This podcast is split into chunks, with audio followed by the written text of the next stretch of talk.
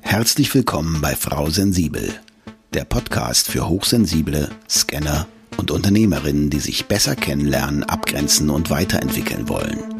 Bei Frau Sensibel räumt Nicole Führing mit Vorurteilen auf, klärt Herausforderungen und teilt Impulse und Strategien, die du direkt in deinem Alltag umsetzen kannst. Für dein erfolgreiches Dasein als Unternehmerin und hochsensible Scannerpersönlichkeit. Schön, dass du dabei bist und auch von mir ein fröhliches Hallo. Heute geht es um deine Fragen zu Frau Sensibel, hochsensibel Scanner, Unternehmerin. Mich erreichen immer wieder Fragen von noch nicht HörerInnen, was es denn mit dem Podcast so auf sich hat. Und bevor Sie dann reinhören, wollen Sie eine erste Information, ob es denn auch wirklich etwas für Sie ist. Also weil Sie vielleicht noch nichts von sensibel, hochsensibel Scanner gehört haben. Und deshalb habe ich mal einige häufig gestellte Fragen, also die sogenannten FAQ, Frequently Asked Questions, für diese Folge zusammengestellt. Generell ist dieser Podcast ja eher so konzipiert, dass alle Folgen aufeinander aufbauen. Also sollte er wie ein Buch vom Anfang bis zur aktuellen Folge konsumiert werden. Aber zwischendrin ist eine kurze Zusammenfassung immer gut. Also starten wir mit den vier häufigsten Fragestellungen, die mich tagtäglich erreichen. Frage 1. Was genau ist eine hochsensible Scannerpersönlichkeit? Ja, genau auf den Punkt. Das ist äh, eine sehr umfangreiche Frage. Darum geht es ja in diesem Podcast.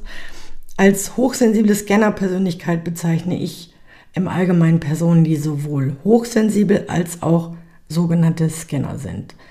Der Begriff Scanner wurde von der amerikanischen Autorin und Psychologin Barbara Scher geprägt und bezieht sich auf Menschen, die eine breite Palette von Interessen, und Leidenschaften haben und sich damit schwer tun, sich nur auf eine bestimmte Sache oder Karriere festzulegen. Und Hochsensibilität, auch mit HSP für hochsensible Persönlichkeit abgekürzt, bezieht sich auf ein angeborenes Persönlichkeitsmerkmal, also auch vererbt. HSP reagieren empfindlicher auf Reize aus der Umwelt. Hochsensible Menschen nehmen sensorische Eindrücke Emotionen und Stimulationen einfach intensiver wahr und verarbeiten sie auf einer tieferen Ebene.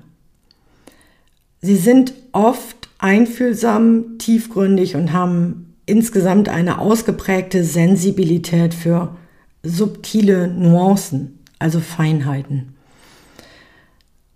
Ein Scanner hingegen zeichnet sich durch eine Vielzahl von Interessen, Leidenschaften und Neigungen aus.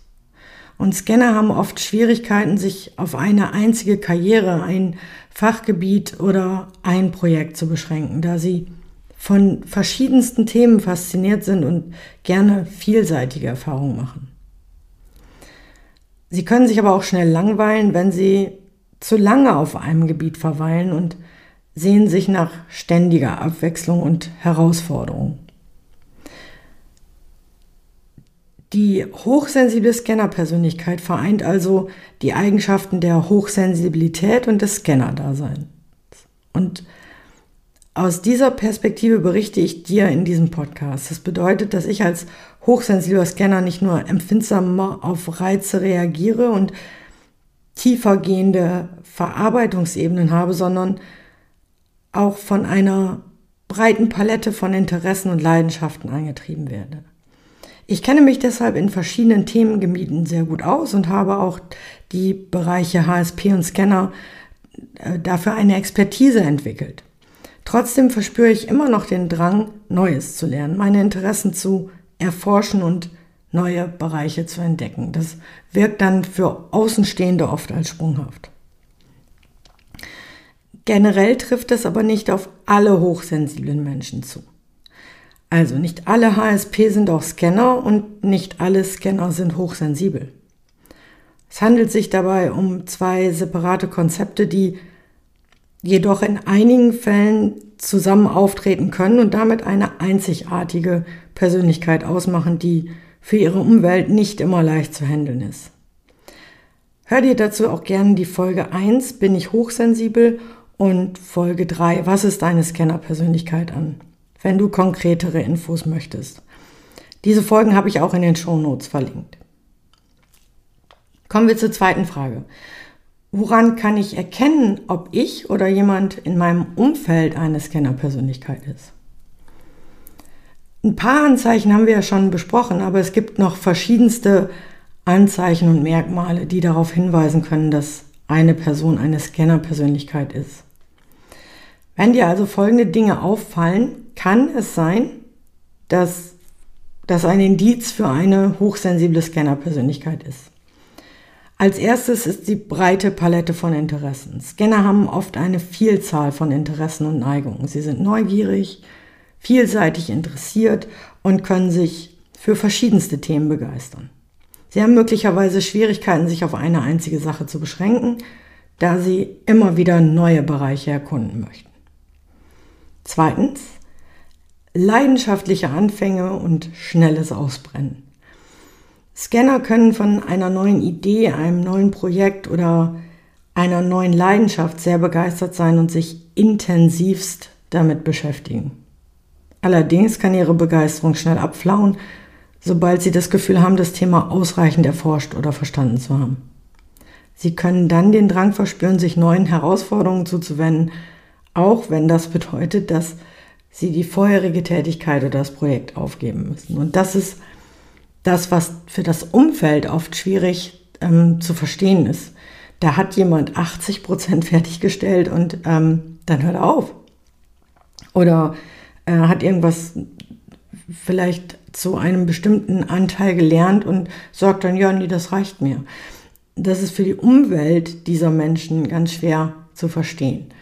Bei mir ist es tatsächlich immer wieder so, dass ich ähm, bestimmte Informationen aus Büchern oder so raussuche ähm, und dann explizit mich darauf beziehe, dann auf ein anderes Buch überspringe und dieses Buch, was ich vorher gelesen habe, ist dann für mich gar nicht mehr so interessant. Deswegen brauche ich auch zwei, drei Bücher parallel, weil ich die immer miteinander in Verbindung bringe. Und dann kann es sein, dass ich später nochmal auf dieses Buch zurückgreife, aber dann habe ich es vielleicht zu 80 Prozent gelesen. Der nächste Punkt sind ähm, Schwierigkeiten mit Routinen oder auch Langeweile. Wir Scanner können uns sehr schnell langweilen, wenn wir zu lange an einer bestimmten Aktivität oder in einem bestimmten Bereich verweilen. Das ist wie mit dem Buch eben. Wenn ich da zu lange dranhänge, dann ist das für mich irgendwann uninteressant.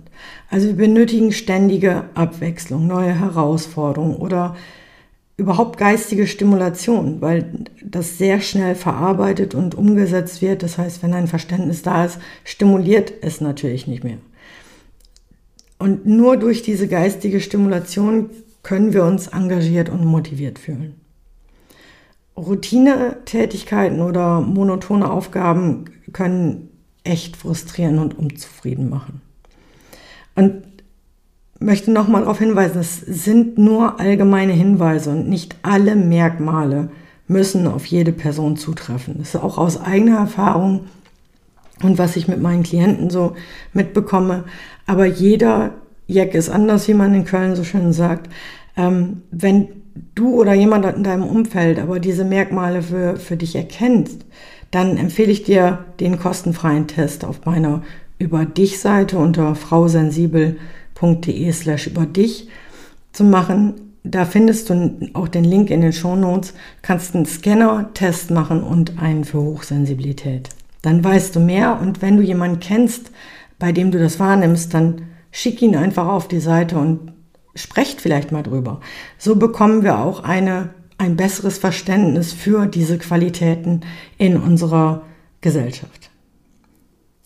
Frage 3. Wie unterscheidet sich die Wahrnehmung und das emotionale Erleben von hochsensiblen Menschen im Vergleich zu normalsensiblen Menschen? Ja, das ist genau der Punkt, der am schwierigsten, glaube ich, zu ähm, vermitteln ist. Hochsensible Menschen und normalsensible Menschen unterscheiden sich in ihrer Wahrnehmung und ihrem emotionalen Erleben auf mehreren Ebenen, würde ich sagen. Ich versuche mal hier einige der Hauptunterschiede zu verdeutlichen. Die Empfindlichkeit gegenüber Reizen ist bei hochsensiblen Menschen extrem ausgebildet oder extremer. Die nehmen Reize aus ihrer Umwelt viel intensiver wahr als normalsensible Menschen. Es können sensorische Reize wie Geräusche, Gerüche oder auch visuelle Eindrücke sein, aber auch subtile soziale Signale oder Stimmung in der Umgebung. HSP sind empfindlicher gegenüber überwältigenden Situationen können schneller von einer Reizüberflutung betroffen sein. Das merkst du vielleicht auch, wenn du mit hochsensiblen Menschen dich umgibst, dass die bei ähm, so ähm, extremen Filmen, also ob das jetzt Horrorfilme sind oder sowas, eher dazu neigen, wegzugucken oder vielleicht gar nicht mitgucken wollen in diesen Situationen, weil das tatsächlich eine absolute Reizüberflutung und eine überwältigende Situation sein kann. Punkt zwei wäre die tiefere Verarbeitung. HSP verarbeiten Informationen auf einer ganz anderen, tieferen und, ja, ich würde sagen, gründlicheren Ebene. Sie reflektieren intensiver über ihre Erfahrungen und analysieren Details sorgfältiger. Sie nehmen feinere Nuancen wahr, die anderen möglicherweise entgehen. Dadurch können sie ein tieferes Verständnis entwickeln und haben auch vielleicht eine längere Zeit, die sie brauchen, um Entscheidungen zu treffen oder ihre Eindrücke zu verarbeiten. Punkt 3 sind die intensiveren Emotionen. HSP erleben Emotionen oft intensiver als normalsensible Menschen. Das kann sich sowohl auf positive als auch auf negative Emotionen beziehen, die sie sehr stark empfinden und tiefer in diese eintauchen. Das, dadurch sind sie quasi in der Regel einfühlsamer und empfindlicher gegenüber den Emotionen anderer Menschen. Das heißt, sie können auch stärker von emotionalen Reizen beeinflusst werden und mehr Zeit benötigen, um sich von diesen emotionalen Erfahrungen zu erholen. Und der vierte und letzte Punkt, der am wichtigsten ist für mich, denke ich, ist die Übererregbarkeit von hochsensiblen Menschen.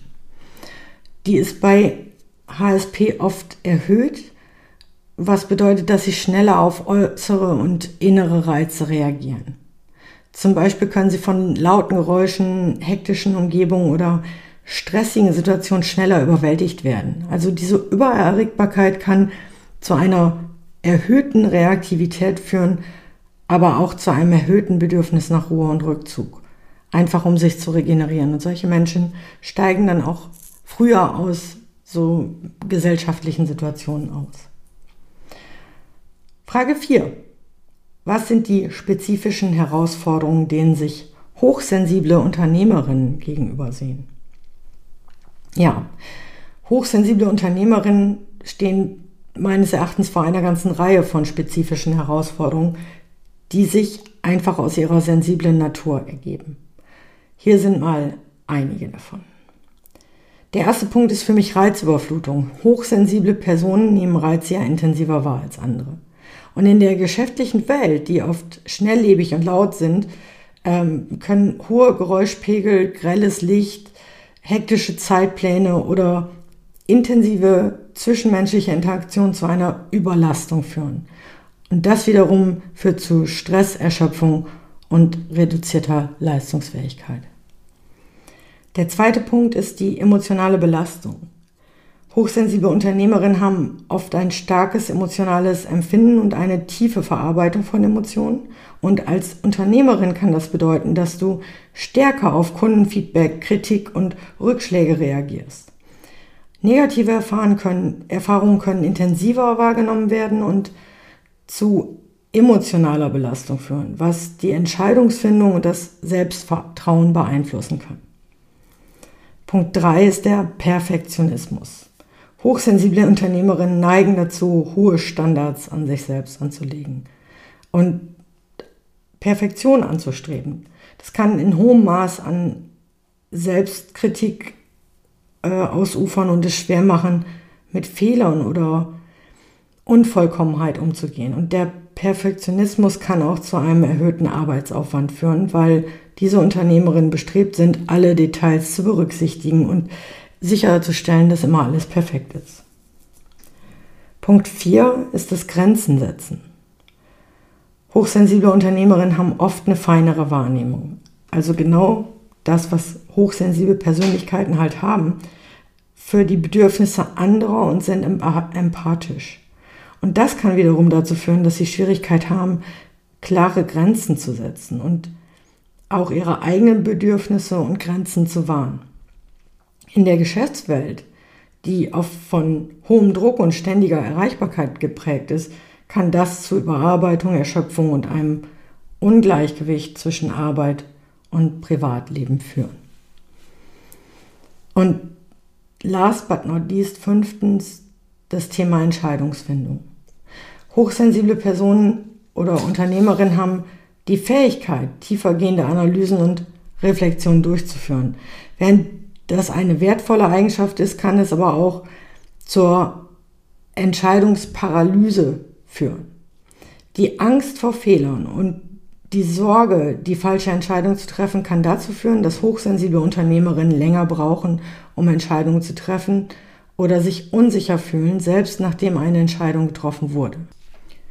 Um diesen Herausforderungen zu begegnen, kannst du als hochsensible Unternehmerin verschiedene Strategien anwenden. Erstens schaff dir ein ausgewogenes Arbeitsumfeld. Zweitens, hol dir Feedback und Unterstützung von Mentoren. Drittens, achte auf deine Selbstfürsorge und den bewussten Umgang mit Stress. Und viertens, finde bzw. entwickle Strategien zur Entscheidungsfindung, die deine Stärken berücksichtigen oder auch unterstützen. Und wenn du dir hierbei Unterstützung wünschst, dann vereinbare gerne das kostenfreie Orientierungsgespräch mit mir. Das war's auch schon wieder. Bis zur nächsten Folge mit Frau Sensibel. Ich wünsche dir viel Spaß beim endlich Selbstwerden. Danke für deine Zeit und schön, dass du auch in dieser Folge wieder mit dabei warst. Weitere Informationen zu Nicole ihrem Podcast sowie den direkten Kontakt findest du unter nicoleführing.de. Wenn du auf deiner weiteren Reise jemanden suchst, der dir als Sparringpartner zur Seite steht, dann vereinbare einfach ein kostenfreies Orientierungsgespräch mit Nicole unter www.nicoleführing.de slash buchen oder nutze den Link in den Show Notes.